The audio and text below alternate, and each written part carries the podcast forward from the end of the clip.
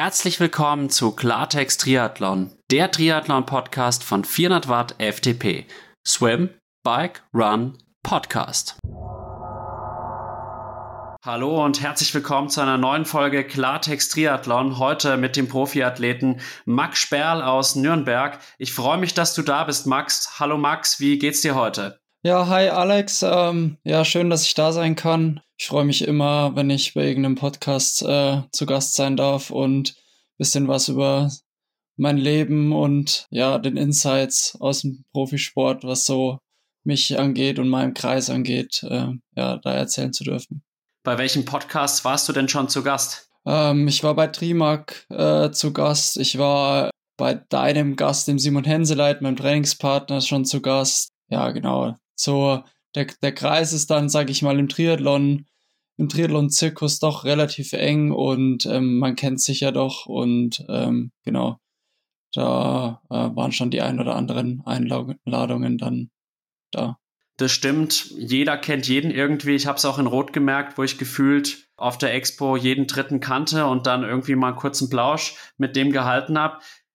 Jetzt wollen natürlich unsere Zuhörerinnen und Zuhörer auch wissen, wer du genau bist. Deswegen würde ich dich jetzt mal bitten, dich wirklich auch mal genauer vorzustellen. Wer bist du? Was machst du so? Ja, genau. Also wie du schon gesagt hast, ich bin Max Sperl. Ich trainiere aktuell in Nürnberg. Gebürtig bin ich aus ähm, dem schönen Regensburg. Ähm, mittlerweile doch im gehobenen Alter 28.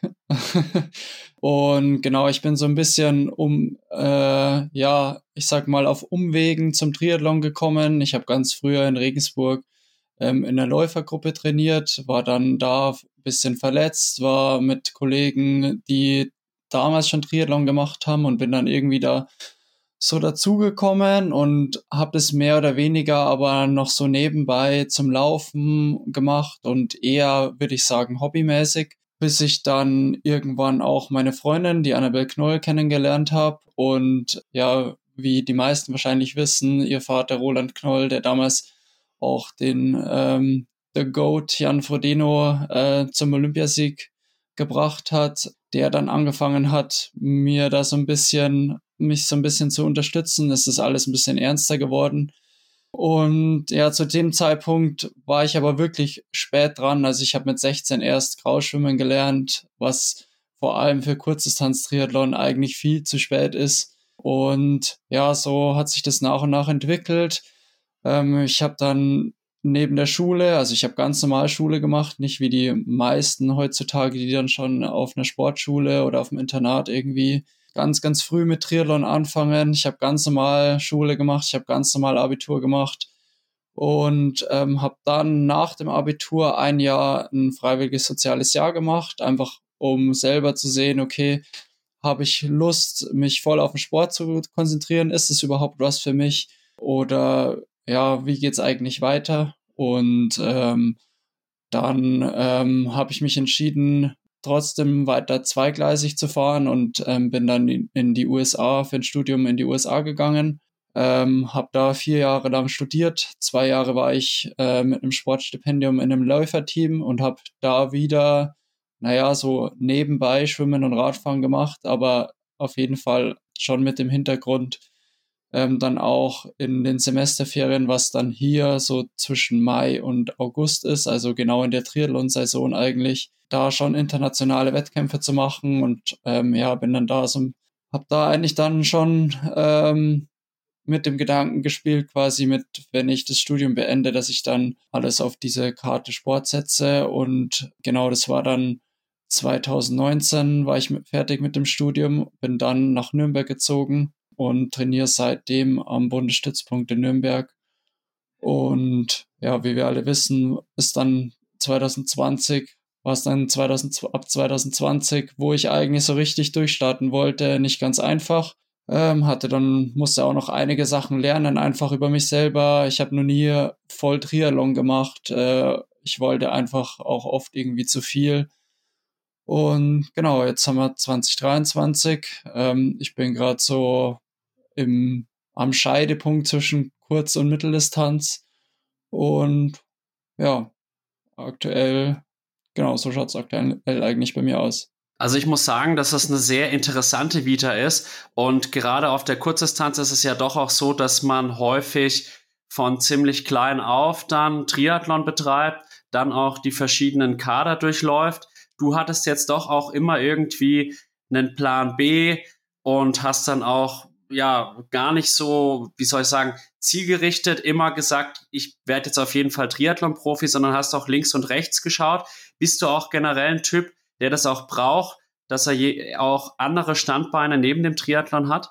Ähm, nee, lustigerweise bin ich eigentlich überhaupt nicht so ein Typ, weil es mir extrem schwer fällt, mich auf zwei Sachen gleichzeitig zu konzentrieren oder mein Anspruch ist halt immer irgendwie 110 Prozent zu geben und wenn man zwei Sachen nebenher irgendwie macht und versucht da zweigleisig zu fahren, ist es extrem schwer, eben beide Sachen auf höchstem Niveau zu machen. Und deswegen ist eigentlich ja witzig, dass ich bisher oder sage ich mal lange Zeit das so gemacht habe. Aber ja, im normalen Leben bin ich eigentlich eher so so so ein ganz oder gar nicht Typ. Ich glaube auch, dass man im Profisport auch in einer gewissen Weise so ein ganz oder gar nicht Typ sein muss, weil wenn man halt in Anführungsstrichen nur 80 Prozent für den Sport gibt, dann wird es wahrscheinlich auch nicht reichen, um dann die eigenen sportlichen Ansprüche dann auch zu erfüllen. Das ist einfach so. Ich muss auch sagen, was mich jetzt auch nicht überrascht hat, aber was ich gar nicht wusste, war, dass du mit der Annabel Knoll quasi liiert bist. Und du hast jetzt auch gerade angesprochen, du bist vom Roland Knoll trainiert. Jetzt wissen wir, Roland Knoll ist natürlich auch der Vater von Annabel. Gibt es da manchmal dann auch irgendwie so Probleme? So, weil es ist ja einerseits dann eine Beziehung zwischen Athlet und Trainer, aber zugleich auch irgendwie ein möglicher Schwiegervater. Ja, also es ist lustig, weil die Frage bekomme ich relativ häufig. Und ich würde sagen, dass es absolut, also es gibt kein Problem. Also absolut keins. Wirklich. Also ich, ich sag, jeder, der den Roland irgendwie kennt oder kennenlernen durfte, der wird ähm, erfahren haben, dass der Roland einfach ein mega entspannter Typ ist und auf der anderen Seite aber halt auch sehr, sehr professionell ist. Und ich würde nicht sagen, dass wir ähm, so ein Schwarz- oder Weiß-Verhältnis haben. Also das ist jetzt Training und das ist Business und das ist jetzt Familie oder wie auch immer, also andere Beziehung, sondern es ist halt, es ist einfach so ein Mix. Und das ist, denke ich, auch was, wo wir ähm, so als Gespann, sage ich jetzt mal, wahrscheinlich reinwachsen mussten. Und ähm, aber so wie es aktuell läuft, würde ich sagen, ist es ist es eine sehr, sehr gute Kombi, weil ähm, ja, wir halt auch uns, sag ich mal, außerhalb vom Training haben und halt auch einfach, äh, sag ich mal, die Persönlichkeiten schätzen und ähm, nicht nur dieses Athlet-Trainer-Verhältnis haben. Ich könnte mir sogar vorstellen, dass es auch förderlich ist, auch für dieses Athleten-Trainer-Verhältnis, einfach, weil ihr kennt euch ja dann auch viel, viel besser und seid doch auch enger und man fühlt dann, glaube ich, auch mehr mit. Und man kann sich dann, denke ich, auch als Trainer besser in den Athleten selbst hineinversetzen, weil man den ja auch im Privaten auch kennengelernt hat und auch weiß, wie der tickt, auch weiß, ob der vielleicht im Sport manchmal eine Maske aufsetzt. Ja, ja, genau. Also, wie gesagt, ich es gibt wahrscheinlich wenige Menschen, die mich so gut kennen wie der Roland, abgesehen jetzt von meiner eigenen Familie und vielleicht zwei, drei guten Freunden. Aber sonst gibt es wahrscheinlich wenige Menschen, die mich so gut kennen wie der Roland. Und ja, das ist auf jeden Fall, würde ich sagen, eher äh, ein Pluspunkt als ein Hindernis, ähm, auch im Athletentrainer-Verhältnis. Absolut. Jetzt haben wir jetzt, sind wir schon beim Thema Roland Knoll. Er ist natürlich dein Trainer, er ist halt auch der Stützpunkttrainer in Nürnberg eben.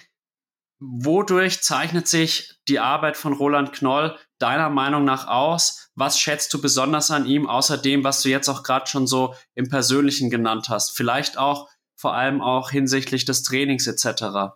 Ja, Roland ist halt, also ich sag, der größte Pluspunkt bei Roland ist, er hat extrem viel Erfahrung. Also er hat, er, drin, er ist Trainer seit ich müsste jetzt lügen, aber wahrscheinlich guten 20 Jahren, wenn es reicht. Ich glaube, er hat mir mal erzählt, er hat, während er noch 18 war, schon angefangen, Athleten nebenbei zu coachen, war ja dann selber aktiv und so weiter. Also ich denke, wenn es um Erfahrung geht, dann gibt es wenige, wenige Trainer oder wenige Menschen, die mehr Erfahrung haben wie er. Und ähm, ich denke, ein Pluspunkt ist auch noch, dass er halt als Athlet alles selber erlebt hat und als Trainer. Also er hat sowohl als Athlet, äh, sage ich mal, absolute Höhen erlebt und war ja selber auch mehrfacher deutscher Meister. Ähm, ich glaube, er war mal Weltmeister im Team, Top Ten bei WM-Rennen auf der Kurzdistanz und so weiter. Also er, er war er war kein schlechter, sagen wir es mal so. Und dann hat er halt nochmal dieses absolute,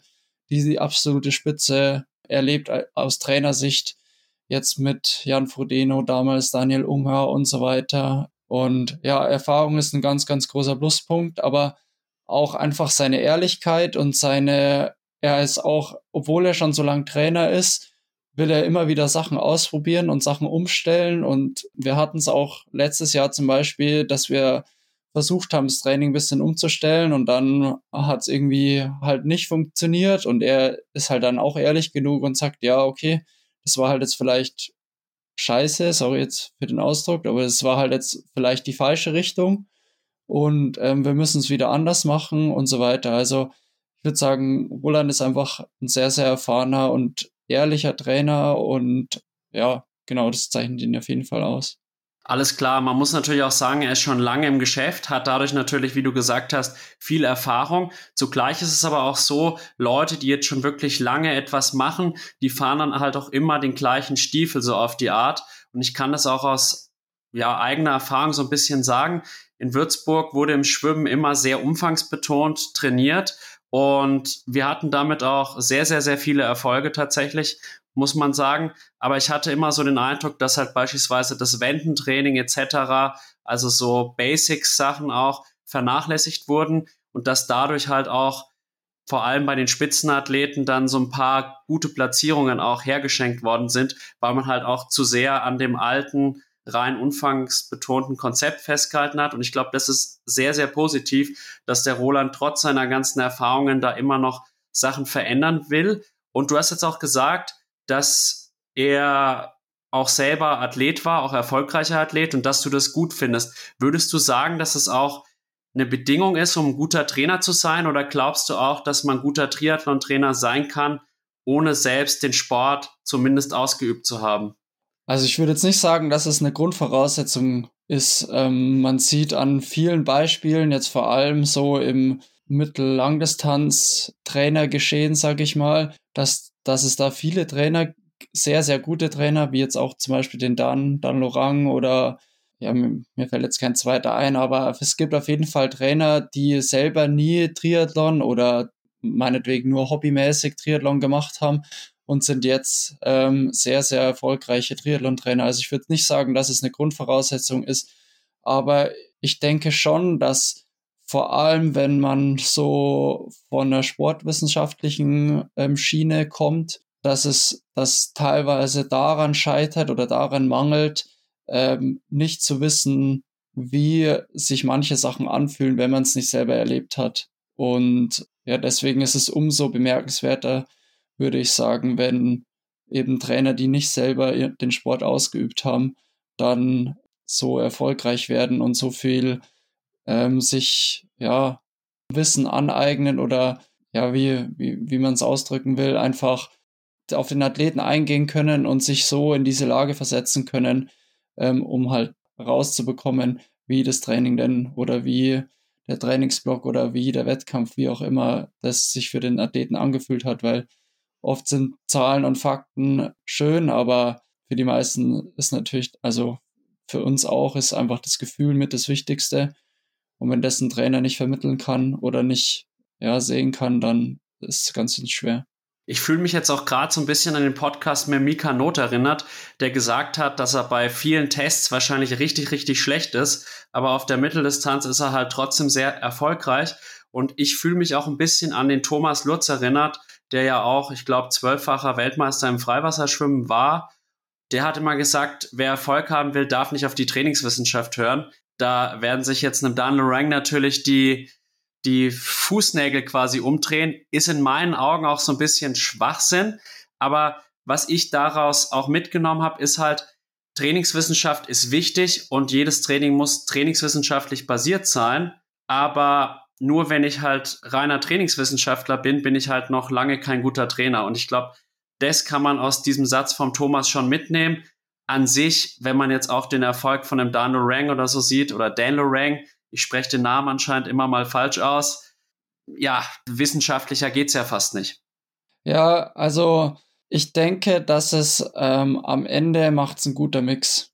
Ich, ich würde sagen, ganz ohne Sportwissenschaften geht's auch nicht, aber eben ohne Erfahrung und äh, dieses ein, ja, dieses, dieses Verstehen des Athleten geht's natürlich auch nicht. Also ähm, Athleten sind keine Laborratten und die kann man nicht einfach anhand von Werten. Ähm, klar ist es also ich würde da auch nochmal einen extremen Unterschied machen zwischen ähm, dieser so Kurzdistanz und Mittel- und Langdistanz. Also ich würde ähm, auch aus meinen Erfahrungen jetzt sagen, dass es wesentlich schwerer ist, einen Kurzdistanzathleten zu trainieren, weil einfach ähm, die Anforderungen in den Rennen viel, viel komplexer sind als die auf einer mittleren Langdistanz. Von dem her würde ich sagen, dass die Sportwissenschaft eher also mehr äh, oder wichtiger ist auf der Mittel- und Langdistanz und eher ein bisschen ver zu vernachlässigen ist auf der Kurzdistanz. Also ich muss auch sagen, wenn man jetzt auf die Langdistanz trainiert, wenn du jetzt einfach 20 Stunden in der Woche GA1 trainierst und schaust, dass du halt dich gut ernährst und ja, irgendwie dich gut verpflegst und so weiter im Wettkampf, dann äh, wird es zumindest im Age-Group-Bereich ein solides Ergebnis. Also da glaube ich, braucht man kein großer Trainingswissenschaftler sein. Ich glaube, wenn es dann wirklich um den High-End-Bereich geht, da sieht es nochmal anders aus. Aber du hast es jetzt gerade gesagt, dass du sagst, es ist komplexer auf Sprint und eben olympischer Distanz. Warum denn? Geh da mal genauer drauf ein, weil das finde ich doch sehr, sehr interessant. Weil, also ganz einfaches Beispiel, du kannst jetzt nicht sagen, okay, meine Schwelle ist 370 Watt und äh, jetzt versuche ich das halt irgendwie in einem Rennen zu fahren. Das wird einfach nicht funktionieren, weil du wirst mal 150 oder 200 Watt fahren, aber du wirst halt auch mal 600 Watt fahren. Und es ist einfach eine ganz, ganz andere Dynamik. Und einfach ähm, das Renngeschehen ist viel, viel dynamischer, wenn man, also den wenigen Leuten, denen es vorbehalten ist, so ein Rennen zu bestimmen, die können vielleicht noch auf irgendwelche Daten oder auf irgendwelche Werte gucken während dem Rennen, aber alle anderen sind Passagiere und alle anderen reagieren auf das Renngeschehen, das irgendeiner diktiert. Und ähm, deswegen ist es, muss man da auch einfach im Training ganz anders herangehen. Und ähm, ja, deswegen denke ich, also man, man merkt jetzt immer wie mehr, ich habe natürlich jetzt wenig Erfahrung auch auf so einen Mitteldistanzen, ich habe jetzt wenige gemacht bisher, dass einfach dieser Switch, der aktuell halt ist, dass eben Leute zwischen den Distanzen hin und her springen oder halt viele von der Kurzdistanz nach oben, sage ich mal, kommen, dass dadurch auch vor allem diese 100k Distance, PTO und so weiter, dass es auch alles viel, viel dynamischer wird und dass es da auch nicht mehr ganz so einfach ist zu sagen, okay, ich schwimme halt irgendwie mit und dann lege ich hier 330 Watt auf und das war's, und am Ende laufe ich 320 und damit gewinne ich ein Rennen, sondern am Ende stehen vielleicht solche Werte da, dass man irgendwie 320, 330 Watt im Schnitt gefahren ist und 320 oder 315 im Schnitt gelaufen ist. Aber wie das dann am Ende zustande kommt, das ist halt ganz anders und das, denke ich, ist auch was, was aktuell halt eben vermehrt auch in den Mitteldistanzen halt gefragt ist. Wie versucht jetzt auch Roland diesem Phänomen zu begegnen? Also was macht ihr konkret im Training, um auch gut vorbereitet darauf zu sein, dass man halt, wie du gesagt hast, mal mit 150 Watt rumeiert, hinten im Windschatten drin hängt und dann aber auch mal eine richtig harte Attacke fährt zum Beispiel? Ja, ähm, also ich würde jetzt nicht sagen, dass wir sowas prinzipiell so trainieren, aber ich würde halt sagen, dass man, dass einfach das Spektrum an Training viel weiter aufgefächert ist, als es jetzt für die Mitteldistanz oder Langdistanz ist. Also wir, wir fahren unterschwellige Intervalle, wir fahren Schwellenintervalle, wir fahren V2 Max Intervalle, wir fahren Sprints. Also es ist einfach viel, viel mehr äh, auf der, wir fahren KA, wir fahren Also man muss halt auf viel, viel mehr vorbereitet sein. Auf der Mitteldistanz sagst du, ja, okay, man braucht VO2 Max, man braucht auch irgendwie KA oder halt so Zeitfahren, dies, das. Aber am Ende muss man sich dann doch auch wieder ein bisschen ökonomisieren auf das, was dann im Rennen gefragt ist. Und da ist es, da ist, sag ich mal, sind die Anforderungen einfach ein bisschen mehr straightforward, würde ich jetzt sagen. Absolut. Also es ist halt, das habe ich auch schon in anderen Podcasts auch gesagt, diese Kurzdistanz hat eigentlich weniger Aufmerksamkeit als Mittel- und Langdistanz. Aber wenn man ganz ehrlich ist, das Niveau dort ist, glaube ich, vor allem auch in der Breite nochmal viel, viel höher. Zeigt sich ja auch daran, dass halt quasi in den letzten Jahren immer mehr Kurzdistanzler im Endeffekt sofort in der Mittel- und Langdistanz Erfolg haben. Bestes Beispiel wäre natürlich auch jetzt Blammenfeld oder Eden. Und man muss ja sagen, dass jetzt ein Gustav Eden in dem ganzen Kurzdistanz-Zirkus vor allem im Moment sich sehr, sehr, sehr, sehr schwer tut. Und zugleich muss man sich aber halt auch fragen in der Kurzdistanzszene, wie man das vielleicht dann auch ändern kann. Und ich glaube, da muss sich auf jeden Fall noch was tun, vor allem auch hinsichtlich des Marketings von der Kurzdistanz-Szene, nenne ich es jetzt mal. Ja, ja, genau. Also ich würde es auch genauso unterschreiben, wie du es jetzt gesagt hast. Also ich würde sagen, dass im, vor allem in der Breite das Niveau auf der Kurzdistanz, Kurzdistanz viel, viel höher ist wie Mittel- und Langdistanz. Ein schwieriger Punkt ist natürlich, dass es, sage ich mal, in der Breite den Leuten sehr, sehr schwer fällt, das nachzuvollziehen, weil es weil eben Kurzdistanz-Triathlon in der Elite halt ein sehr, sehr elitärer Kreis ist, sag ich mal. Und das jetzt vor allem für so Age-Group oder also Age-Group-Athleten oder einfach, ähm, ja, sag ich mal, außenstehende Personen halt extrem schwer ist, das nachzuvollziehen, was da eigentlich abgeht. Weil ich sag mal, wenn man, es ist, es ist teilweise schon schwer, wenn man voll in der See, also wenn ich jetzt mir ein WTS-Rennen anschaue, dann ist es für mich schon extrem schwer nach, also teilweise schwer nachzuvollziehen, wie hart es denn gerade ist. Und wie soll das dann, wie soll das jemand, also wie soll das jemand machen, der das noch, oder wie soll das jemand begreifen, der das noch nie selber gemacht hat? Deswegen ist es einfach schwer wahrscheinlich nachzuvollziehen. Und ja, es ist dieses Phänomen ist nicht, also ich würde es mal, ich weiß nicht, ob man es vergleichen kann, aber ich sage jetzt mal im Radsport ist es auch so, dass so Grand Tours viel, viel mehr Aufmerksamkeit haben als jetzt äh, ein Olympiarennen. Klar ist es auch wichtig, aber die breite Masse interessiert dann doch irgendwie, was bei der Tour de France abgeht. Und so ist es natürlich beim Triathlon auch, dass eben dieser, dieser Kreis, der Kurzdistanz-Triathlon macht, sehr, sehr klein ist und ja, das einfach schwer nachzuvollziehen ist. Und dieses Mittel-Langdistanz, das können halt irgendwie alle machen. Und deswegen ist da auch einfach mehr, mehr Aufmerksamkeit. Ich denke, dass es auch einerseits daran liegt, dass man halt mit Triathlon, zumindest beim Allgemeinbürger, erstmal nur Hawaii verbindet und Hawaii mit Langdistanz. Viele Leute, auch gute Bekannte zum Teil, die halt wissen, ich mache Triathlon, aber sich noch nicht näher damit auseinandergesetzt haben, die wissen halt eigentlich von Triathlon nichts. Die wissen eigentlich nur, es gibt den Ironman Hawaii. Das ist, glaube ich, ein Punkt davon. Habe ich auch schon mehrfach in anderen Podcasts gesagt.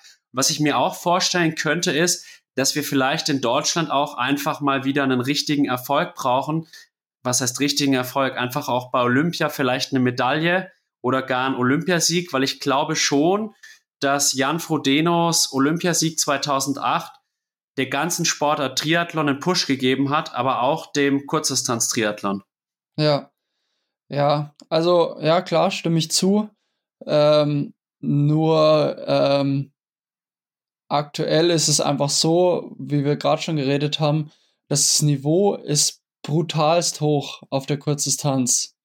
Und ähm, da braucht es halt wirklich auch, ähm, jetzt der Jan ist halt einfach auch das beste Beispiel. Ich meine, er war so, sowohl auf der Kurzdistanz, wobei er ja, ich sage jetzt mal in Anführungszeichen, nur Olympiasieger geworden ist und sonst äh, man wahrscheinlich an einer Hand abzählen kann, wie viele Rennen er gewonnen hat auf der Kurzdistanz. Und dann hat er natürlich eingeschlagen auf der Mittel- und Langdistanz. Und er ist natürlich ein absoluter Ausnahmeathlet, den man halt auch nicht jedes Jahr oder auch nicht alle zehn Jahre bekommt. Und ich würde sagen, dass mittlerweile halt das Niveau noch viel, viel höher ist auf der Kurzdistanz und es halt noch viel, viel schwerer ist. Und wenn man halt eben nicht dann so eine Ausnahme hat wie, wie den Jan, dann ist es halt extrem schwer, da so Erfolge einzufahren. Und was natürlich, also klar würde so ein, so ein Sieg oder auch eine Medaille würde auf jeden Fall Triathlon wahrscheinlich einen Push geben. Was ich aber jetzt noch sagen kann, ist, ähm, ich, ich würde sagen, wenn jetzt ein deutscher Athlet bei Olympia Fünfter wird, dann hat er ein brutales Rennen abgeliefert und ich würde das fast gleichstellen mit einer Medaille. Nur nach außen hin wirkt es natürlich nicht so.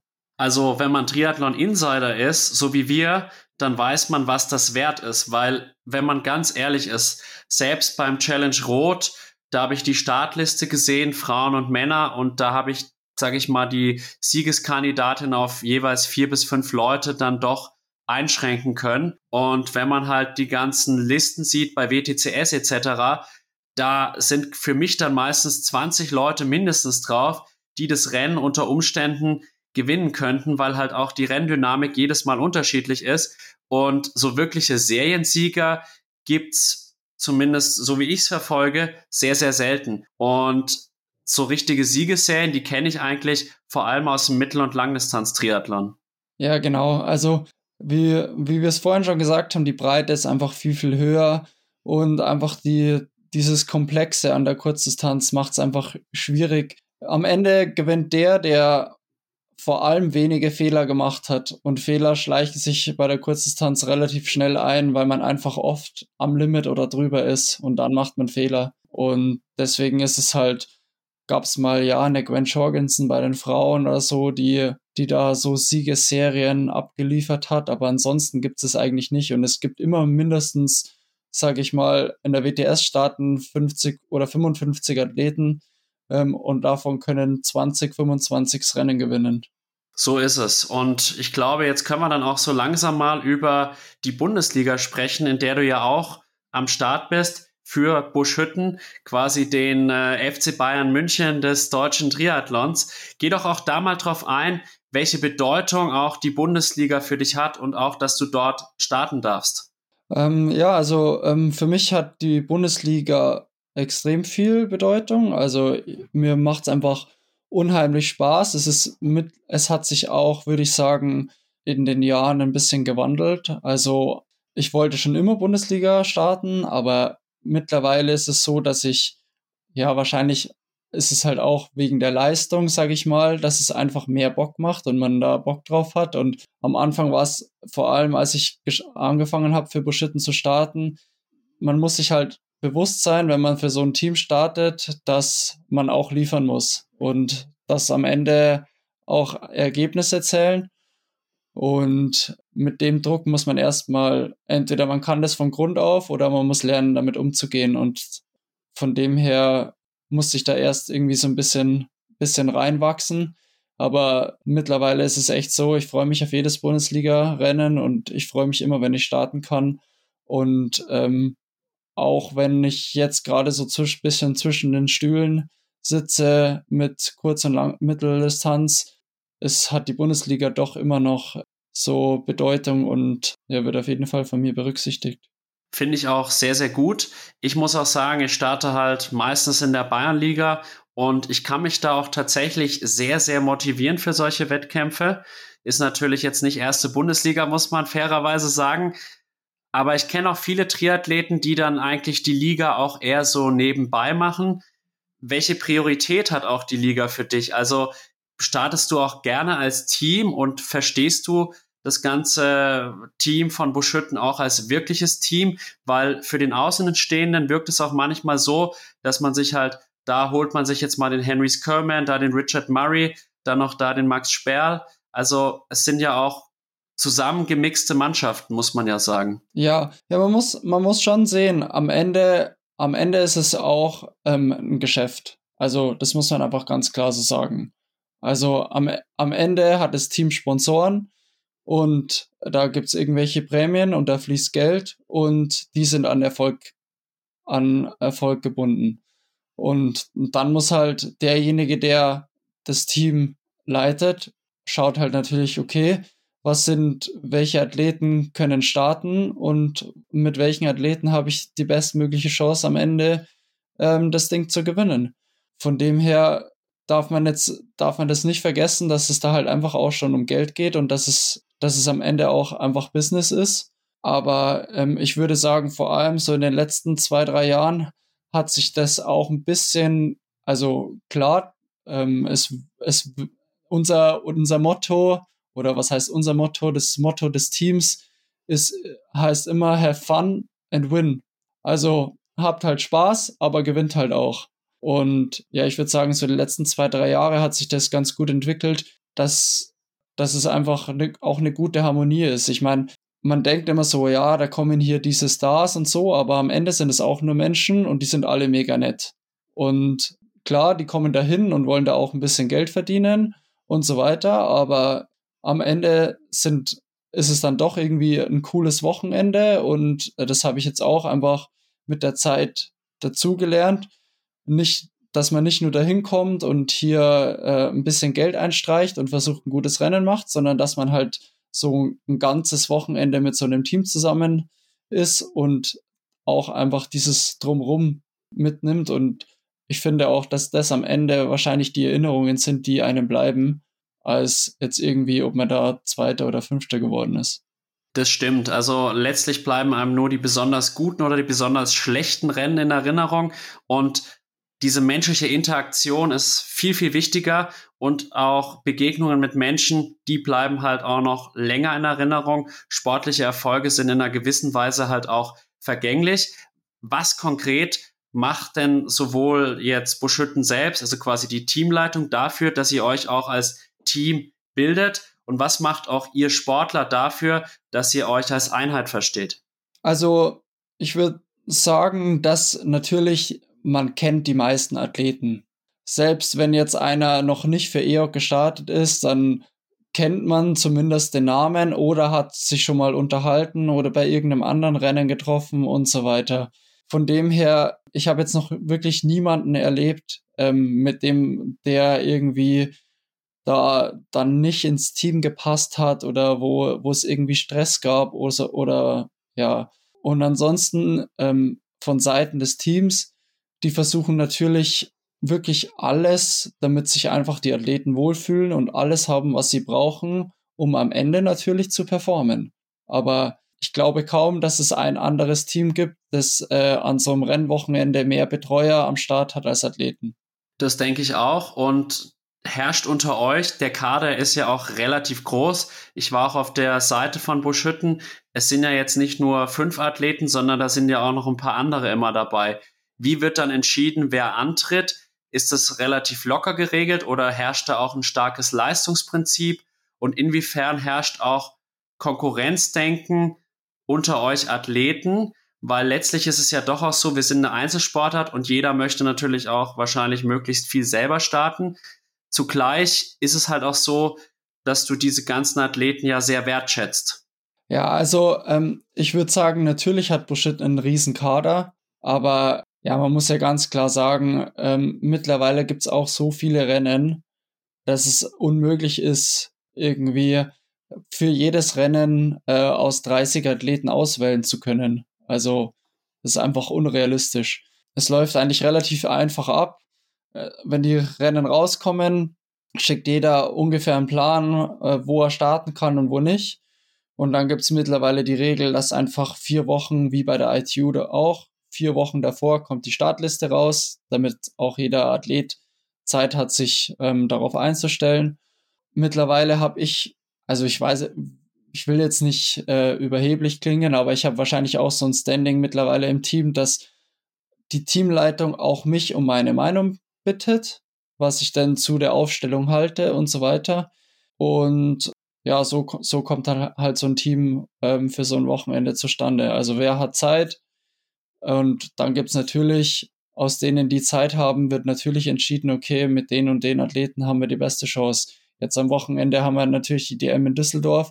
Da wird natürlich schon geschaut, äh, dass da jetzt nicht irgendwie vier Ausländer stehen, sondern da sind wir, glaube ich, jetzt mit einem rein deutschen Team am Start, was, was, also mit allen deutschen Athleten, die wir aktuell noch haben, am Start. Und das ist ja, das finde ich schon auch sehr, sehr gut. Das macht ja auch dann total Sinn. Und im Endeffekt gibt es auch ein paar Parallelen jetzt zur niedrigeren Ligen wie Bayernliga oder Landesliga. Was ich halt feststelle in der Bayernliga, da geht es auch so ein bisschen darum, wer hat halt Zeit. Aber dann ist natürlich schon ein Unterschied. Man versucht halt dann doch jedem, der halt Lust hat auf das Rennen, auch ein Rennen zu geben. Es sei denn, man steht jetzt halt in der Bayernliga auf Platz 15 und ist vom Abstieg gefährdet. Dann wird natürlich auch leistungsorientierter aufgestellt. Aber letztlich, das ist halt erste Bundesliga, das ist Spitzensport, da geht es um Geld, Sponsoren etc. Ist klar, dass da natürlich auch der Leistungsaspekt mehr im Vordergrund stehen muss. Wie ist denn jetzt die Saison für euch angegangen? Ihr hattet jetzt zwei Rennen im Kraichgau und am Schliersee. Und wie bist du auch individuell mit deinen bisherigen Bundesliga-Performances 2023 zufrieden? Ja, also ich würde sagen, aus Teamsicht hätte es jetzt bisher nicht besser laufen können. Ich meine, wir haben beides Mal die Rennen gewonnen. Im Kraichgau äh, sehr knapp und spannend, was natürlich jetzt für die Teamleitung nicht unbedingt das ist, was die sehen wollen, aber uns macht es natürlich Bock, wenn es auch spannend ist. Also genau, und Greichgau war eben ähm, wie letztes Jahr so ein Sonderformat äh, mit, mit zwei Zweierpärchen. Und ähm, nachdem ich letztes Jahr da so ein bisschen den Freifahrtschein bekommen habe und ähm, ja, der Justus Nieschlag mich quasi auf die Laufstrecke chauffiert hat, war ich dieses Mal der Teamplayer und war derjenige, der sich dann am Ende ähm, beim Schwimmen und beim Radfahren geopfert hat. Und ähm, ja, mir machen so Teamformate extrem Bock, sogar noch, also ich würde sagen, es macht mir sogar mehr Bock als so Einzelrennen. Ähm, wie gesagt, deswegen kann ich jetzt zu meinem Kraichgau-Rennen persönlich nicht unbedingt was sagen. Ich würde sagen, ich habe alles ins Schwimmen und ins Radfahren gelegt um da ähm, dem Vettel Thorn, dem Norweger, der, der dann da für uns den Sieg geholt hat, die bestmögliche Ausgangslage zu bieten. Und jetzt ähm, vergangene Woche am Schliersee, ähm, es war ein Rennen, wo ich mich sehr, sehr drauf gefreut habe. Erstens, weil es in Bayern ist und weil es am Schliersee einfach sauschön ist. Und ähm, es einfach auch was anderes ist, da den Spitzingsattel mal hochzufahren und vor allem jetzt durch die Mitteldistanz, ich mich schon oder durch das Mitteldistanz Training und im Allgemeinen doch zu einem ähm, halt starken Radfahrer einschätzen würde, hat es mich einfach, habe ich extrem Bock gehabt, einfach zu schauen, da halt auch mal einen Unterschied machen zu können, weil es im, in normalen Rennen die Radstrecken halt entweder zu technisch sind oder zu einfach sind und es da einfach extrem schwer ist, wenn man eine Radstärke hat, die überhaupt ausspielen zu können oder da einen Unterschied machen zu können. Und ja, jetzt mit meinem Rennen am Stiersee bin ich ähm, eigentlich ganz zufrieden. Ich war ein bisschen überrascht, da, ehrlich gesagt, dass ich mit den Watt, die ich da hochgefahren bin, ähm, nicht ganz vorne mitfahren konnte. Aber ja, äh, im Grunde kann ich mir nichts vorwerfen. Ich habe alles gegeben, bin Fünfter geworden. Vier Leute waren an dem Tag bärenstark den Berg hoch. Und ja, Teamergebnis hat auch gepasst.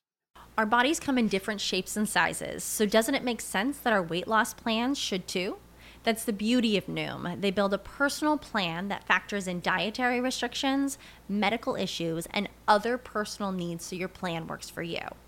Noom doesn't restrict or shame when you want to treat yourself. Their flexible program focuses on progress instead of perfection. You don't have to give up carbs or anything. And with their daily lessons, you can learn something new about your food choices every day.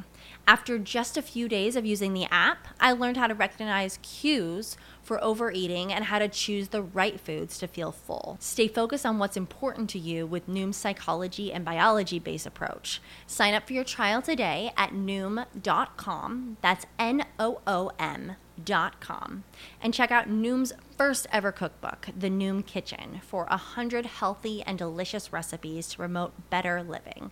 Available to buy now wherever books are sold. Wie man ja auch vorhin gehört hat, es ist ja ein Team-Event und wenn man dann als Mannschaft vorne ist, dann kann man auch mit einem fünften Platz natürlich zufrieden sein, wenngleich ich auch rausgehört habe, dass du dir natürlich noch ein bisschen mehr erhofft hättest, aber es sind ja auch noch ein paar Rennen Zeit, vielleicht ja die Woche bei den Finals, um noch weiter vorne zu landen. Jetzt sind die Woche, wenn der Podcast rauskommt, sind die Finals schon vorbei, muss man leider sagen. Die Finals, freust du dich da ganz besonders drauf, weil man muss ja schon sagen, die Finals sind ein cooles Event Und ich weiß nicht, wann es das das erste Mal gab. Ich glaube so 2016, 2018 rum. Ich schaue mir das auch gerne an, weil man halt auch so kleine olympische Spiele hat. Okay, olympische Spiele ist übertrieben, aber halt einfach viele Sportarten vereint und das kommt auch im Fernsehen, Übertragung, macht einfach Spaß dazu zu sehen. Ja, ja, also ich finde grundsätzlich das Format auch sehr, sehr ähm, cool. Einfach vor allem, ich würde sagen, Jetzt abgesehen von Leichtathletik und Schwimmen vielleicht, ähm, sind es ja doch eher dann Randsportarten und ich würde Triathlon durchaus noch zu einer Randsportart zählen. Ähm, und dass die eben einfach da diese Bühne kriegen, im öffentlichen, öffentlichen Rechtlichen da übertragen wird und so weiter. Ja, ist einfach, ist einfach eine, eine gute Möglichkeit, den Triathlon in Deutschland so einen kleinen Schub zu geben. Und ja, ich hoffe, dass ich da auch vielleicht ein bisschen beitragen kann. Was hast du dir vorgenommen? Ja, ist natürlich, deutsche Meisterschaften in so einem Bundesliga-Rennen ist natürlich immer so, so ein zweischneidiges Schwert, sage ich jetzt mal. Also man, man hat halt einerseits das Bundesliga-Rennen und das ist halt das, was fürs Team zählt, aber man hat halt auch irgendwie diese Deutsche, deutsche Meisterschaften und hat halt so diesen eigenen Anspruch bei, bei der Meisterschaft eben zu performen. Und ähm, ja, ich habe mir vorgenommen, einfach wieder ein solides Rennen zu machen. Ähm, einfach auch darauf zu vertrauen, dass äh, mein Laufen für vorne reicht. Und ja, wenn ich in der Elite in Top 5 mache, dann ähm, bin ich sehr zufrieden. Ich werde dir die Daumen drücken und wie gesagt, vielleicht geht es ja auch noch den ein oder anderen Platz weiter nach vorne. Jetzt nochmal ganz allgemein auch zur Bundesliga, um da nochmal näher drauf einzugehen auch. Wie schaut denn jetzt so ein typisches Bundesliga-Wochenende aus? Nimm uns da einfach mal mit. Ähm, ja, ich kann gerne jetzt mal das Beispiel vom Schliersee letzte Woche nehmen. Ähm, das Rennen war am Sonntag, sind alle am Freitag angereist. Freitagabend Abendessen, so der erste gemeinsame Punkt. Es war jetzt von meiner Seite kein Athlet dabei, ähm, den ich noch nicht kannte, aber ähm, man hat schon gemerkt, dass es, dass es einfach eine entspannte Stimmung ist. Ja, und dann gibt es so ein paar Fixpunkte, die einfach immer festgelegt sind. Eigentlich sind es ganz banale Dinge wie, da ist Mittagessen, da ist Abendessen. Ähm, an so einem Tag vorm Rennen ähm, wird dann einfach entschieden, okay, wer will was trainieren und dann ähm, spricht man sich halt ab. Und nachdem wir beim EO-Team auch immer genügend Supporter dabei haben, schaut halt, schauen die halt einfach, dass jeder Athlet äh, bestmöglich versorgt ist ähm, und irgendwie von A nach B kommt und noch so, seine letzten Einheiten vorm Rennen absolvieren kann. Und ja, dann am Sonntag am Renntag ist eigentlich relativ einfach. Es gibt eine Abfahrt, dann rollen alle zum Start, wird eingecheckt und dann geht es eigentlich los. Und ähm, das Gute ist halt, wir müssen uns so einfach um nichts kümmern. Also du sagst, okay, ich würde jetzt noch gern Reis essen und dazu hätte ich gern noch eine Banane und ein bisschen Honig und das würde ich gern um 8.30 Uhr machen und dann ist es halt, ist es für dich, ist, steht das für dich parat und dann ist um 10.30 Uhr Abfahrt, dann wird, wird dir dein Rucksack abgenommen, dann rollst du da zum Start, kriegst ihn dann beim Check-in wieder, machst deinen ganz normalen Ablauf und wenn du oben im Ziel stehst, stehen Leute, die dir deine Sachen wiedergeben, dir deine Sponsorencappy aufsetzen und also man muss sich wirklich als Athlet um eigentlich nichts kümmern, außer um seine eigene Performance und genau, so läuft so ein, so ein, so ein Wochenende ab. Also mir fällt wirklich nur noch ein Begriff ein, FC Bayern des deutschen Triathlons. Ich habe tatsächlich den Vergleich, weil ich die Würzburger Mädels, die ja auch in der ersten Bundesliga starten, sehr, sehr gut kenne. Ich bin eigentlich mit allen gut befreundet, die dort so sich rumtümpeln, nenne ich es jetzt mal. Und das sind halt ganz andere Voraussetzungen. Also das sind wirklich alles Amateursportlerinnen, muss man auch sagen, die halt neben dem Beruf oder neben dem Studium da halt äh, noch sich bestmöglich vorbereiten, eben auf die Bundesliga. Dadurch können die natürlich auch nicht ganz vorne mithalten, aber zumindest haben sie letztes Jahr den Klassenerhalt geschafft. Aber da merkt man halt schon auch, dass in der ersten Bundesliga wahrscheinlich auch die Leistungsdichte doch noch sehr unterschiedlich, also dass die Leistungen sehr, sehr unterschiedlich sind. Ja, ja, auf jeden Fall. Also ich durfte jetzt dieses Jahr auch die Erfahrung machen, in Frankreich zu starten ähm, erste Liga in Frankreich. Und man muss schon sagen, da, da, ist, da ist schon nochmal ein ganz anderes Niveau. Also da ist, ich würde sagen, in der Spitze ist es ähnlich, aber da, wie du gerade schon gesagt hast, da ist einfach die Dichte, die Leistungsdichte ist einfach nochmal viel, viel höher, weil da einfach, sag ich mal, 90 Prozent der Starter, die da starten, sind halt Profis. Und ähm, in der Bundesliga ist es dann oft vor allem bei den, soll jetzt nicht abwertend klingen, aber bei den, äh, bei den Teams, die weiter hinten sind, ist es dann oft wirklich noch so, dass die halt Amateursportler sind, nebenbei arbeiten oder oft auch irgendwie ein zusammengewürfelter Haufen sind und so weiter. Teilweise sind da auch Leute dabei, die sich eher auf Langdistanzen vorbereiten ja. und eigentlich mit Sprint und olympischer Distanz eigentlich wenig zu tun haben. Das ja. ist eigentlich auch ganz kurios. Ja, ja, genau. Also ich denke, so ein bisschen ist es auch, also ist es auch geschuldet, weil es eben mittlerweile einfach zu viele Rennen in meinen Augen gibt. Also, ähm, und dann ist es natürlich umso mehr so, dass die Teams halt Probleme haben, genügend Leute am Start zu haben und dann wird halt oft, werden halt oft irgendwie Leute rekrutiert oder ja, willst du da nicht doch noch starten und so weiter. Ähm, und das führt halt da dazu, dass ja nicht immer alle Teams in Top-Besetzung dastehen und genau, das führt auch dazu, dass die Dichte oder ja, dass es einfach nicht ganz so hoch, nicht so dicht zugeht. Also ich denke, man kann festhalten, hinsichtlich der Leistungsdichte ist noch Potenzial nach oben. Zugleich habe ich mich natürlich für die Mädels extrem gefreut, wie die dann den Aufstieg geschafft haben und dann sich jetzt auch letztes Jahr das erste Jahr behaupten konnten in der Bundesliga, sind auch tolle Stories. Ist dann auch wieder eine schöne Geschichte, finde ich. Wenn du jetzt allgemein auch an die ganze Organisation von der Bundesliga denkst, auch an die Stimmung etc., ist das schon gut oder gibt es da auch noch Verbesserungspotenzial in deinen Augen? Also ich würde sagen, die Organisation ist äh, typisch deutsch, würde ich jetzt mal sagen. Also es ist eigentlich immer alles top organisiert vom, äh, ähm, von der Bundesliga. Da, da gibt es eigentlich nichts zu meckern.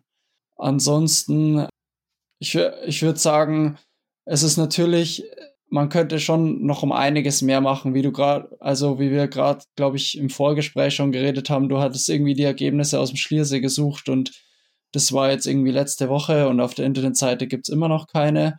Das ist schon mal ein erster Punkt, wo man natürlich, wenn man versucht, die Bundesliga voranzubringen, dürfen einem solche Sachen natürlich nicht, nicht passieren, weil wenn jetzt eben so, so ein Insider wie du auch schon Schwierigkeiten hat, Ergebnisse zu finden, ja, wie soll das dann dann jemand Aus Außenstehender finden oder wie soll man denn den dafür begeistern? Ähm, Gleiches gilt auch für dieses ganze Livestream-Ding. Es ist natürlich jetzt cool, dass die Finals oder dass dieses Rennen in Düsseldorf im Rahmen der Finals halt natürlich ähm, ARD oder ZDF übertragen wird. Aber ansonsten ist gibt's mal einen Livestream und der ist nicht von der Qualität irgendwie, naja, mittelmäßig, würde ich jetzt mal sagen. Und da gibt's auf jeden Fall noch Potenzial. Und ja, ich, ich find's schade, weil es eigentlich, man hat ja immer wieder extrem gute Athleten auch am Start und ähm, man könnte auch einfach deutschen Athleten mehr Fläche bieten, einfach ein bisschen mehr, um einfach ein bisschen mehr Aufmerksamkeit zu generieren.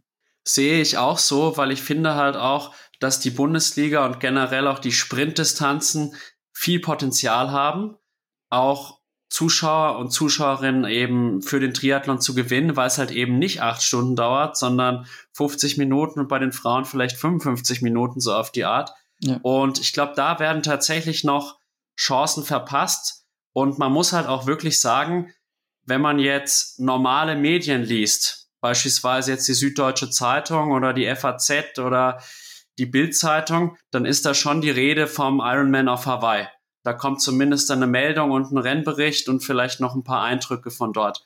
Aber Bundesliga selbst in Würzburg bei der lokalen Zeitung, wenn die Würzburger Mädels einen Bericht schreiben, ist es nicht gesagt, dass der Bericht dann auch veröffentlicht wird. Also diese Aufmerksamkeit auf die Bundesliga ist in meinen Augen noch viel zu gering und da sollte man auf jeden Fall sich überlegen, wie man das Ganze mehr pushen könnte. Ja. Ja, also ich würde ich, ich würd sagen, ein großer Punkt ist auf jeden Fall Livestream. Einfach immer einen qualitativ hochwertigen Livestream am Start zu haben. Und ja, es ist extrem schwierig für Leute, die halt nicht so in der Materie drin sind, überhaupt diese Rennen zu verfolgen.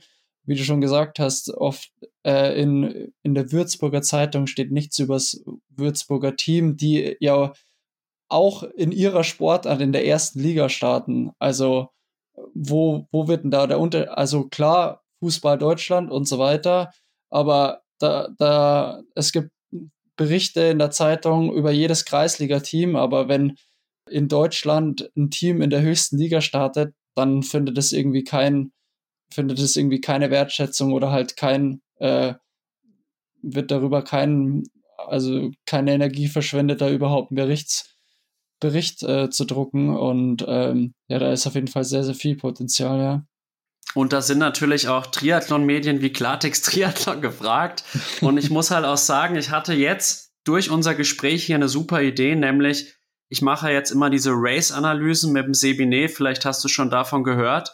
Und da habe ich halt jetzt bisher einen Xterra dran gebracht, ein bisschen als Ersatz für Hamburg, weil das haben wir logischerweise abgesagt angesichts der traurigen Umstände mit dem verunglückten Motorradfahrer. Dann hatten wir jetzt Rot, morgen kommt Frankfurt raus. Und tatsächlich hatte ich jetzt beispielsweise die Finals oder sowas noch gar nicht so auf der Agenda. Aber vielleicht könnte ich da auch mich auch ein bisschen profilieren, indem ich halt auch diese Kurzdistanzrennen einfach viel mehr auch zur Priorität mache und auch in meinem Podcast gezielt thematisiere. Also insofern bin ich dir schon mal sehr dankbar, dass wir jetzt hier sprechen.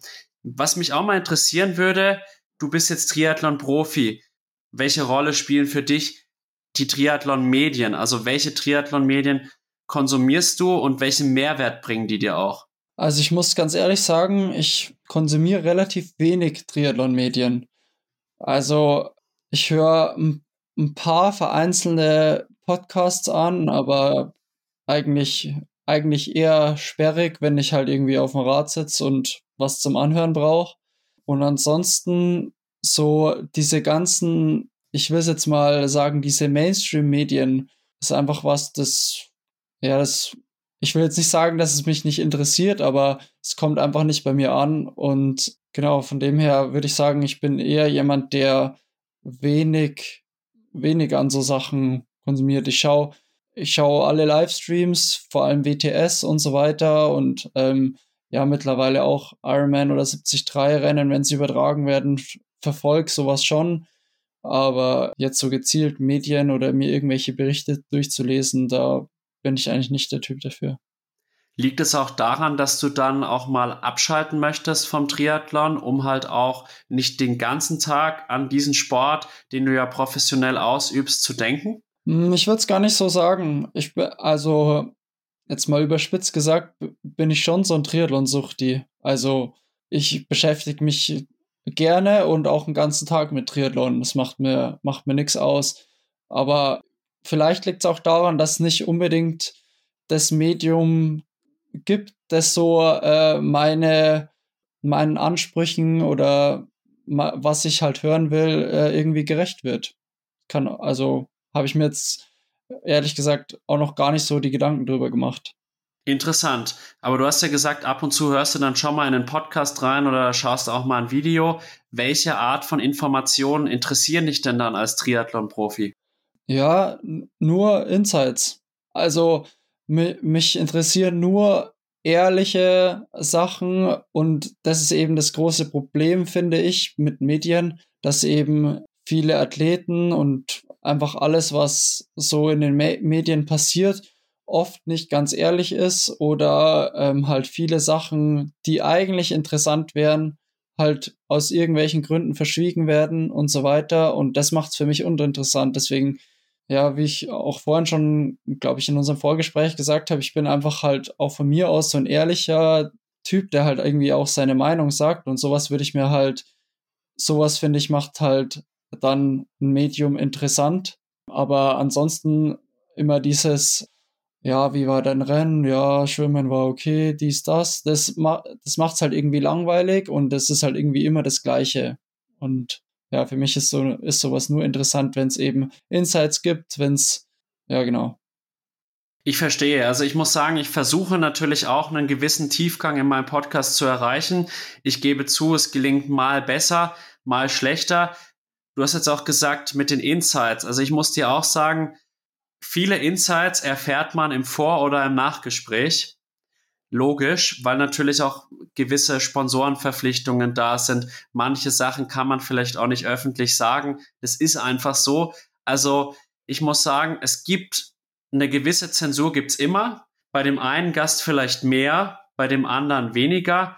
Aber ich kann dir auch eins sagen, ich hatte auch wirklich jetzt, um jetzt auch vielleicht an einem Beispiel festzumachen, der Timo Schaffelt, das war jetzt ein Podcast, der zu 100% ehrlich war. Da wurde nichts rausgeschnitten, da wurde nichts groß abgesprochen. Das war einfach jetzt mal ein ganz ehrlicher Podcast. Und äh, das war auch für mich sehr schön zu sehen. Und vielleicht ist er auch gerade deswegen dann so gut angekommen. Ja, ja, also klar, ich verstehe, ähm, wenn es irgendwie Sponsorenverpflichtungen gibt und aus was auch immer welchen Gründen irgendwelche Sachen ähm, halt einfach nicht für die Medien bestimmt sind. Alles verständlich. Am Ende ist es ein Geschäft und am Ende, ja, ist es, ist es einfach Business. Damit muss man halt im Profisport einfach, das ist halt einfach so. Aber ähm, ich würde mir schon wünschen, dass manche Athleten oder einfach äh, manche Medien so ein bisschen über den Tellerrand hinaus gucken und einfach versuchen, so ein bisschen persönlicher zu sein, einfach Leute irgendwie aus einem anderen Blickwinkel zu sehen und so weiter. Also ja, für mich ist es, es sind so diese ganzen Triathlon-Medien, die sind irgendwie immer das Gleiche und deswegen hat es für mich irgendwie auch keinen Anreiz. Okay, dann sind wir Triathlon-Medien natürlich auch gefragt, das so ein bisschen zu ändern, dass du dann vielleicht doch noch zum richtigen Konsumenten wirst. Jetzt von meiner Seite aus noch eine kurze Anmerkung dazu. Ich finde jetzt, wie gesagt, ich versuche, ich gebe mein Bestes, da auch einen gewissen Tiefgang zu erreichen. Es gelingt mal besser, mal schlechter, aber der Wille ist da. Und ich finde tatsächlich, dass es dem Nikolas Bock tatsächlich ganz gut gelingt. Also es gefällt mir gut seine Arbeit, weil mir ist es auch wichtig zu sagen, ich bin da jetzt nicht so einer, der sagt, mein Podcast ist der beste, ne? Überhaupt nicht, sondern ich erkenne das auch an, wenn ich halt andere Medien gut finde und da gefällt mir halt Triathlon Studio zum Beispiel gut und mir gefällt auch zum Beispiel der Wattes Los Podcast gut und deswegen höre ich den auch äh, nach meinem Podcast, den ich dann doch auch immer noch am Tag der Veröffentlichung höre, auch am meisten an von den Triathlon Podcasts. Ja, gut, ich würde sagen, jeder, der den Bocky kennt, der weiß, dass er für sowas einfach schon immer irgendwie so ein Händchen hatte und halt ein sehr kreativer Typ und halt auch eben so sowohl in der Szene selber als Athlet war, als auch halt als, als ja, einfach im, in der Gestaltung von halt Medien in Form von Videos, Podcasts, wie auch immer. Und ja, er hat halt einfach ein Händchen und weiß natürlich auch, was gut ankommt. Das stimmt natürlich. Jetzt eine sanfte Überleitung auch zu Instagram und so weiter. Beschäftigst du dich auch mit deinen, ich nenne es jetzt mal Gegnern oder halt auch Triathlon-Freunden auf Social Media? Bist du jemand, der dann auch mal aufs Profil vom, blödes Beispiel, Justus Nieschlag schaut, um zu sehen, was der jetzt gerade so treibt? Oder bist du da jemand, der das komplett so versucht auszublenden und sich auf sich konzentriert? Nee, also ich krieg schon mit, was andere machen und mich interessiert's auch. Also ich sehe das gar nicht so aus dieser Brille, oh, was macht der oder wie krass trainiert der jetzt gerade oder wie auch immer, sondern ich sehe es eher so, okay, wa was macht er gerade einfach aus Interesse halber, eher so als Triathlon-Fan als aus irgendwie aus einem Konkurrenzdenken oder ich also ich war noch nie jemand, der sich irgendwie vor einem Rennen eine Startliste angeschaut hat und dann jeden, jeden Namen mal auf Instagram ausgecheckt hat. Also ich konsumiere, sage ich mal, Instagram eher als, als Fan und natürlich auch als Austausch, aber jetzt weniger, um da irgendwie Konkurrenten abzuchecken und ja. Ich glaube, es ist eine gesunde Einstellung, dass man halt quasi das aufsaugt, was halt auch gerade so angezeigt wird, weil man entscheidet sich ja auch selbst, wem man folgt und wem man eben nicht folgt, muss man ja ganz ehrlich sagen. Und insofern glaube ich eine gesunde Einstellung. Ich muss sagen, seitdem ich jetzt diesen Podcast mache und gerade jetzt seit der Rennsaison und ich versuche natürlich dann auch manchmal so ein paar Prognosen oder so abzugeben, da musst du dich natürlich auch immer so ein bisschen vorinformieren, weil du weißt es, wie es ist. Es gibt eine Startliste, aber dann starten wieder am Ende 30 Prozent nicht. Und wenn du dann einen Namen nennst, der dann gar nicht startet, das ist dann blöd. Und da musst du halt dann auch dann wirklich auf die Profile gehen teilweise und das auschecken. Ist tatsächlich manchmal ein bisschen nervig, aber gehört halt auch zum äh, Journalismus, wenn man es denn so bezeichnen mag, dazu. Ja, ja, das ist auf jeden Fall eine Sache, die ich, die mich ziemlich nervt in diesem ganzen Mittel- und Langdistanz-Ding, dass es äh, einfach dafür keine Regelung gibt mit diesen, mit diesen Startlisten. Oft schaut man Startlisten an und denkt, ah, okay, da haben jetzt ziemlich viele gemeldet und ziemlich viele gute und ähm, am Ende weißt du erst, wer am Start steht, wenn die, wenn die neben dir an der Startlinie stehen. Und sowas gibt es auf der Kurzdistanz einfach nicht. Da gibt es eine klare Regelung, da gibt es Strafen, wenn man nicht startet und so weiter. Also ähm, ich finde, das so professionell ist der Sport mittlerweile. Ich finde, dass es ähm, auch unbedingt auf der Mittel- und Langdistanz so geregelt werden muss. Sehe ich auch so. Und kleine Anekdote von mir vom Schwimmen früher. Wenn man da beispielsweise nicht angetreten ist, dann gab es ein erhöhtes nachträgliches Meldegeld und so weiter und war klar geregelt. Und das musste dann halt auch gezahlt werden, weil so ist es halt nun mal. Und das ist schon ein bisschen komisch. Es gab jetzt auch neulich, glaube ich, diese Story, dass äh, Lotte Wilms in Samorin war. Dann war irgendwie so das Gerücht, dass es kein, wie soll man sagen, Schwimmen gibt und dann ist sie einfach nochmal schnell nach St. Pölten gefahren, weil halt dort auch noch ein Rennen war und war dann den nächsten Tag auf der Startliste und hat das Ding gewonnen. Wurde mir erzählt, ich weiß nicht, ob es äh, 100% Gewähr kann ich darauf nicht geben, aber wenn es stimmt, ist es natürlich eigentlich schon echt seltsam, wenn es halt im Profisport sowas möglich ist. Ja, ja, finde ich auch. Also ich finde, es sollte ganz klare An- und Abmelderegelungen geben und auch bestraft werden, wenn also klar, es gibt immer Gründe, warum man am Ende vielleicht ein Rennen kurzfristig absagen muss, aber der muss dann triftig sein und ich finde ich finde es nicht gut, wenn Leute sich einfach erstmal überall anmelden und dann am Ende halt irgendwie bei zwei von 15 Rennen starten. Ja, sowas, sowas ist einfach nicht professionell. Und ich kann mir durchaus vorstellen, dass es manche auch mit Absicht machen. Sicherlich, weil es ist halt letztlich auch, wir wissen es alle, mit Triathlon verdient man jetzt keine Millionen, es sei denn, man ist Jan Frodeno oder Patrick Lange. Und äh, da geht es halt dann noch um Geld. Und ich glaube halt, dass viele sich halt einfach mal überall anmelden und dann schauen, wer kommt denn vielleicht tatsächlich. Und dann halt auch entscheiden, ah, okay, da kann ich vielleicht mal ein Tausender Preisgeld machen, dann starte ich da. Ja, gut, da werde ich eh Zehnte. Starte ich erstmal gar nicht. Ich glaube, dass es halt auch daher rührt.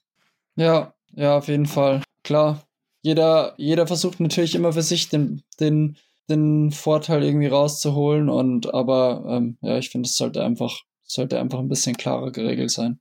Genau, es gilt halt jetzt da klare Regeln zu schaffen und dann sollte es, äh, gibt es diese Schlupflöcher nicht mehr und dann wird es auch nicht mehr vorkommen. Das ist einfach eine Sache, die von oben vorgegeben werden muss. Jetzt ja. hast du auch gesagt, dass es halt eine Geschichte ist, die vor allem auf Mittel- und Langdistanz auftritt und du bist ja jetzt auch schon auf einigen Mitteldistanzen gestartet.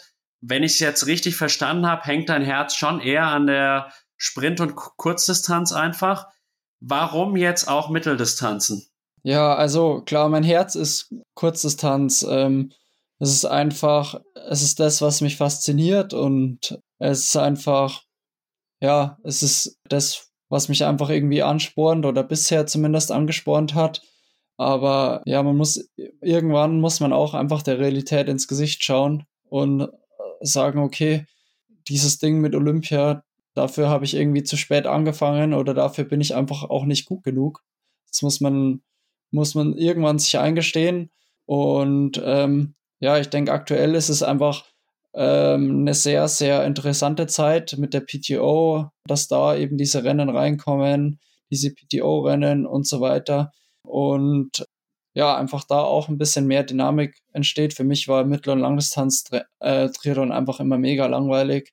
Es hat irgendwie ewig gedauert, da ist nichts passiert und es war irgendwie nicht so richtig schnell, aber mittlerweile ist es natürlich, hat sich das auch ein bisschen gewandelt. Ich würde sagen, die meisten Mitteldistanzen werden, werden so, so geraced wie vor zehn Jahren eine olympische Distanz. Von dem her habe ich mich jetzt einfach entschieden, ich, hab, ich bin noch nicht so 100% committed, weil einfach mein Herz halt auf der Kurzdistanz ist, aber ähm, dieses ganze, ich bin zwar mal ein paar Weltcups gestartet und so weiter, aber in die WTS hat es halt bei mir irgendwie aus verschiedenen Gründen immer nicht gereicht. Und mein Anspruch ist einfach nicht, auf irgendwie nach Afrika zu fliegen oder irgendwelche Europacups zu machen. Das gibt mir persönlich nichts. Wenn, dann würde ich ähm, halt da in der höchsten Liga in der WTS starten wollen. Und genau deswegen versuche ich jetzt einfach, mich ein bisschen umzuorientieren und mich dann mit den besten Athleten auf der erstmal Mitteldistanz zu messen. Genau, und langweilig ist ein gutes Stichwort. Das fand ich ziemlich unterhaltsam. Du hast im Trimark davon gesprochen, nach dem Clash Miami, dass es ein extrem langweiliges Rennen war. Was hat's damit aus sich? Boah, es war einfach bocklangweilig. Also muss man einfach so sagen. Es war irgendwie in diesem, in diesem äh, Nesca-Oval und man ist da irgendwie so äh, Runde für Runde gefahren. Ich glaube, am Ende waren es irgendwie 21 Runden oder was. Und ja, es, dann ist man irgendwie da im Kreis gelaufen und ja, ich, es hat nat natürlich was damit zu tun, dass ich jetzt vielleicht äh, noch nicht ganz so fit war und auch nicht meinen besten Tag erwischt hatte und somit halt, ähm, wie ich es vorhin schon mal gesagt habe, in dem Rennen halt eher so ein Passagier war. Das macht natürlich, hat natürlich nochmal einen ganz anderen Anreiz, wenn man halt auch Mitgestalter von so einem Rennen ist und dann macht es vielleicht auch Bock und es ist interessant. Aber für mich war es halt irgendwie so ein, ein langweiliges Rennen. Das Schwimmen war war ich halt in der Spitzengruppe. Im Radfahren habe ich halt nach zehn Kilometer gemerkt, okay, die Beine für vorne habe ich halt nicht. Und dann war es halt irgendwie drei Stunden bis ins Ziel retten, so ungefähr. Und ja, die Strecke war einfach, hat, hat für mich, für mich hat die einfach nichts hergegeben. Also an sich ist es ja, ist es eine, ist es, wenn man sich's überlegt, ist es ein cooles Setting. Also es ist schon, wenn man da erstmal reinkommt in so ein Nesca-Oval, dann ist es schon mal erstmal überwältigend. Und wenn man dann mal auch gesehen hat, wie, also wie krass halt da die Autos durch die Gegend fahren und so. Aber ich würde sagen, dass es für diese Corona-Zeit ein extrem cooles Format war, einfach so, ein, so eine Atmosphäre zu schaffen, wo alle Athleten halt nah beieinander sind und man irgendwie so ein Safe Environment halt äh, garantieren konnte. Aber ja, ich finde, dass es so so ein bisschen einfach, ja, es hat irgendwie für mich an Strecken keinen Reiz, muss ich ganz ehrlich sagen. Kann ich tatsächlich nachvollziehen. Ich finde auch Strecken viel, viel schöner, die jetzt beispielsweise eine 90-Kilometer-Runde sind, weil da kommst du halt dann auch meistens an nichts zweimal vorbei, hast noch eine richtige Landschaft und auf so einer Rennstrecke glaube ich halt auch, dass gar nicht wirklich Stimmung dann aufkommt und ich nehme an, dass du vermutlich nicht mehr beim Clash Miami an den Start gehen wirst. Ja, ich habe mir tatsächlich überlegt, dieses Jahr noch äh, Clash Daytona zu starten. Aber ja, das hat einfach, es hat einfach ganz andere Hintergründe. Da gibt's Preisgeld, da gibt's PTO-Punkte und so weiter. Und da muss man halt als Profi dann auch einfach mal, äh, sag ich mal, in den sauren Apfel beißen und vielleicht Rennen machen, die ja ihm jetzt nicht unbedingt zusagen, aber halt vielleicht wirtschaftlich oder ja, wie ich schon gesagt habe, punktemäßig irgendwie Sinn machen. Aber also ich will jetzt nicht sagen, dass, die, dass diese Rennen irgendwie schlecht sind oder dass diese Rennen irgendwie für mich war, ich habe halt jetzt einmal die Erfahrung gemacht. Ich denke, wenn man so ein Rennen gewinnt, dann ist es geil. Also, aber für mich hat's, für mir hat's einfach extrem wenig gegeben und ähm, ich fand es ex extrem, ein, ja, einen harten Tag, einen harten Tag in so einem Setting. Gewinnen ist immer geil, das ist natürlich klar. Und dann fühlt sich vielleicht auch ein langweiliges Rennen auf einmal an wie das größte Rennen, das man je gemacht hat. Das mag schon sein. Und welche Mitteldistanz hast du die Woche, oder was heißt die Woche, dieses Jahr noch geplant? Mein, mein Plan war jetzt dieses Jahr eher mit einem Kurzdistanzfokus bis Mitte des Jahres und mit dem Höhepunkt jetzt der DM in Düsseldorf, den Finals und dann werde ich direkt am Montag nach dem Rennen für viereinhalb Wochen nach Livigno gehen, ins Höhentrainingslager, mich da auf die 73 WM Ende August vorbereiten. Und dann, ähm, so wie es jetzt ausschaut, werde ich wahrscheinlich noch 73 Zell am See machen, Challenge Mallorca und eventuell ähm, den Clash Daytona und vielleicht nochmal 73 Bahrain, weil das re relativ gut funktioniert hat letztes Jahr. Aber ja, mit so no November-Dezember-Rennen setze ich mich dann auseinander. Ich denke, für so späte Rennen muss man immer dann entscheiden, ob man dann noch Bock hat oder wie die Form, ob man nochmal Form aufbauen kann. Aber ja, also jetzt ist erstmal der Fokus auf Samstag, DM in Düsseldorf und danach alles auf die 73 WM. Du hast auf jeden Fall noch viel vor und ich werde deinen Weg bis zur 73 WM und natürlich dann auch dein Rennen dort intensiv verfolgen. Gibt es da bestimmte Zielstellungen, was du dir so vorgenommen hast? Ja, ich will, ich will auf keinen Fall dahin fahren, um irgendwie dabei zu sein. Also ähm, ich denke schon, dass ich auf jeden Fall was mitbringe, um da eine gute Platzierung zu machen.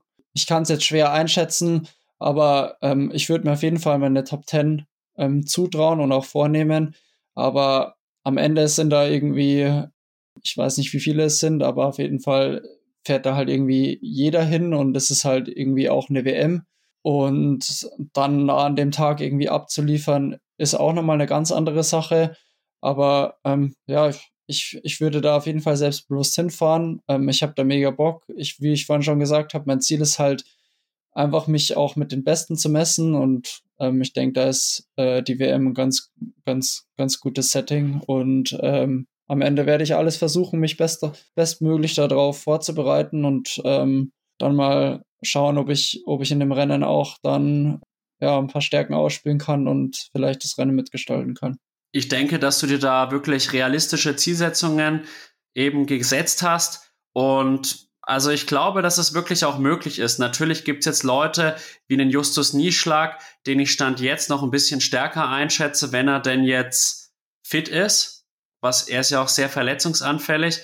Aber Top 10 auf jeden Fall möglich und bin gespannt, wie es dann ausgehen wird. Letzte Frage zu dem ganzen Thema jetzt auch. Wie gelingt es dir denn jetzt, diesen Spagat zu, zu schaffen zwischen Kurzdistanz und Mitteldistanz? Ich meine, es ist klar, sowohl auf der Kurzdistanz als auch auf Mittellangdistanz hat man einen relativ hohen Trainingsumfang einfach, natürlich mit Intensitätsverschiebungen, das ist klar.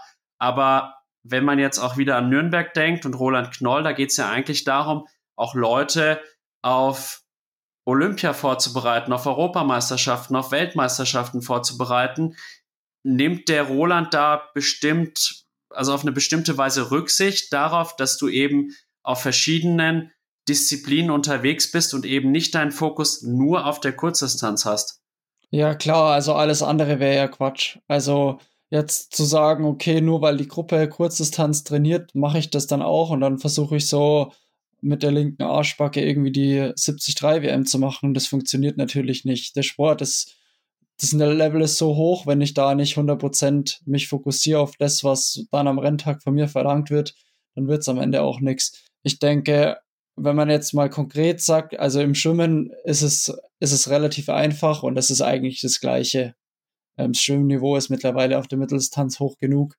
Ähm, das sind eigentlich die gleichen Anforderungen. Und ja, beim Radfahren und beim Laufen werde ich halt dann vermehrt allein trainieren. Jetzt ähm, in, in Livigno bin ich eh erstmal alleine.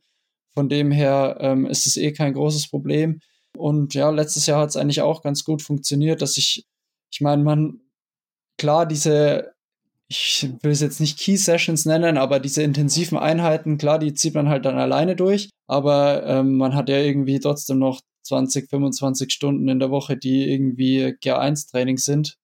Ähm, und da unterscheidet sich ja ähm, das Training relativ wenig. Also vielleicht mache ich dann vom Umfang einen kleinen Ticken mehr, aber ob ich jetzt bei dem Dauerlauf 20 Minuten mehr oder weniger laufe, heißt ja am Ende nicht, dass ich nicht mit der Gruppe trainieren kann. Von dem her, ja, denke ich, dass es, dass es durchaus gut, gut funktioniert in der Gruppe, aber man natürlich ähm, das schon individuell abstimmen muss. Aber wir ja auch auf der Kurzdistanz nicht alle unbedingt immer das Gleiche trainieren. Man kann das Training einfach trotzdem gut vereinen, je nach Athletentyp und Stärken und Schwächen. Von dem her, ja, so eine Gruppe heißt ja nicht, dass alle irgendwie einen Trainingsplan vor die Nase gesetzt bekommen und den dann gemeinsam abtrainieren, sondern ja, wir trainieren trotzdem alle individuell. Genau. Genau, und das ist ja auch das, was man nochmal betonen muss. Egal, ob das jetzt eine Sprintdistanz ist oder ein Ironman, das sind alles aerobe Sportarten. Und wie du auch gesagt hast, das meiste Training ist eben GA1 und insofern sind diese Disziplinen dann doch auch wieder nicht so weit auseinander, wie man halt als Laie vielleicht oftmals denkt, vor allem halt Mitteldistanz und Kurzdistanz nicht. Das ist einfach so. Und ja, jetzt sind wir am Ende unseres Podcasts angelangt. Ich danke dir auf jeden Fall, dass du auch dir die Zeit genommen hast. Und vielleicht noch eine letzte Frage. Was ist denn deine absolute Lieblingstrainingseinheit? Weil sich das auch einige meiner Zuhörerinnen und Zuhörer gewünscht haben, dass die Leute mal sagen, was so ihre Lieblingseinheit ist. Also ich würde sagen, bei mir ähm, würde ich jetzt so ein bisschen unterscheiden, was meine Lieblingseinheit für Kurzdistanz ist und was meine Lieblingseinheit, die ich gemacht habe für so eine Mitteldistanzvorbereitung ist. Also meine Kurzdistanz-Lieblingseinheit ist ganz, ganz klassisch irgendwie mal so 8 mal 1000 einfach gesteigert. Angefangen irgendwie von 305 und dann bis 250 runtergesteigert. Einfach, das machen wir ganz, ganz selten, dass wir auch mal, sag, sag mal so, richtig ballern im Training. Und ja, wenn man da einen guten Tag erwischt, dann macht sowas, macht sowas extrem Bock.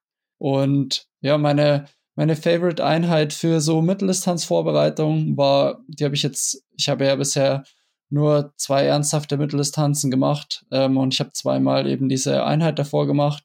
Das war immer fünfmal 20 Minuten auf dem Rad in Race Pace und dann ähm, je nachdem so 10 bis 12 Kilometer als Koppellauf. Denkt man erstmal, boah, mega lang und mega langweilig, aber irgendwie habe ich da auch Gefallen daran gefunden und es hat mir eigentlich ähm, jedes Mal Bock gemacht, wenn man dann merkt, okay, man ist fit, dann macht es extrem Spaß. Das klingt teilweise sehr hart, ob du es mir glaubst oder nicht. Bei mir ist es tatsächlich so, dass ich vor allem vier Stunden GA1 auf dem TT geil finde und den zwei Stunden Long Run, der gefällt mir auch besonders gut. Aber es ist natürlich immer eine individuelle Geschichte und ja, die, die ihr jetzt hier zuhört, lasst uns gerne auch einen Kommentar da, wie euch die Folge gefallen hat, aber auch was vielleicht eure Lieblingseinheit ist. Und in dem Sinne sage ich, Max, danke, schön, dass du da warst und wir bleiben in Kontakt und bis ganz bald. Ja, danke dir, schönes Gespräch und dann hoffentlich bis bald.